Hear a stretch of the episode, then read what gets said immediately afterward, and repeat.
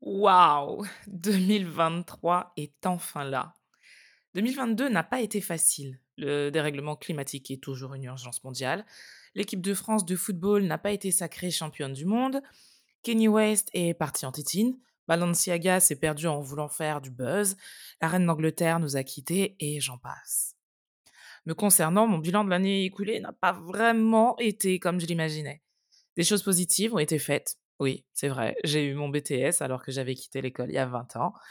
Mais de manière objective, vraiment, cette année a été jonchée d'obstacles plutôt négatifs.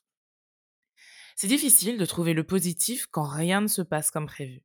C'est un exercice complexe qui demande une force mentale incroyable. Il faut réussir à déconstruire un schéma de pensée ancré depuis des années.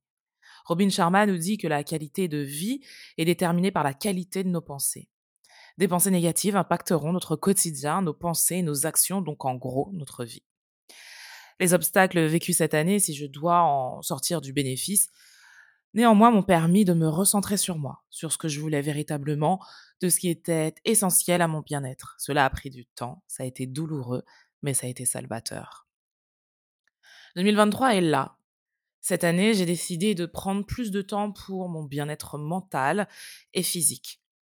J'ai toujours eu tendance à en faire beaucoup, beaucoup trop, sans prendre de temps et sans prendre en compte surtout mes émotions. Je suis cérébrale, ça je le sais, et j'ai l'impression que gérer mes émotions me ferait perdre du temps. Sauf que mon corps, bah en fait, lui, il en a décidé autrement.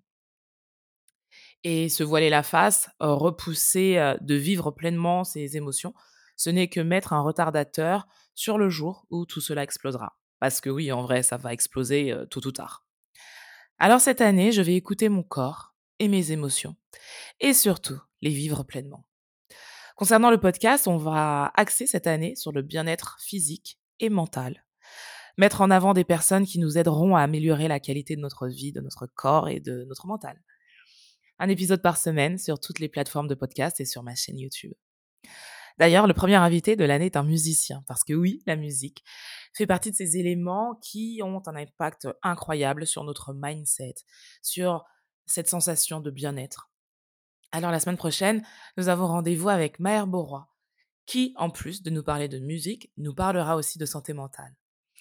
Mais avant de nous quitter, je tenais à vous souhaiter une incroyable année 2023, que la vie vous soit douce. Prenez soin de vous, prenez soin des gens que vous aimez. Souriez à la vie et elle vous le rendra. Merveilleuse année 2023.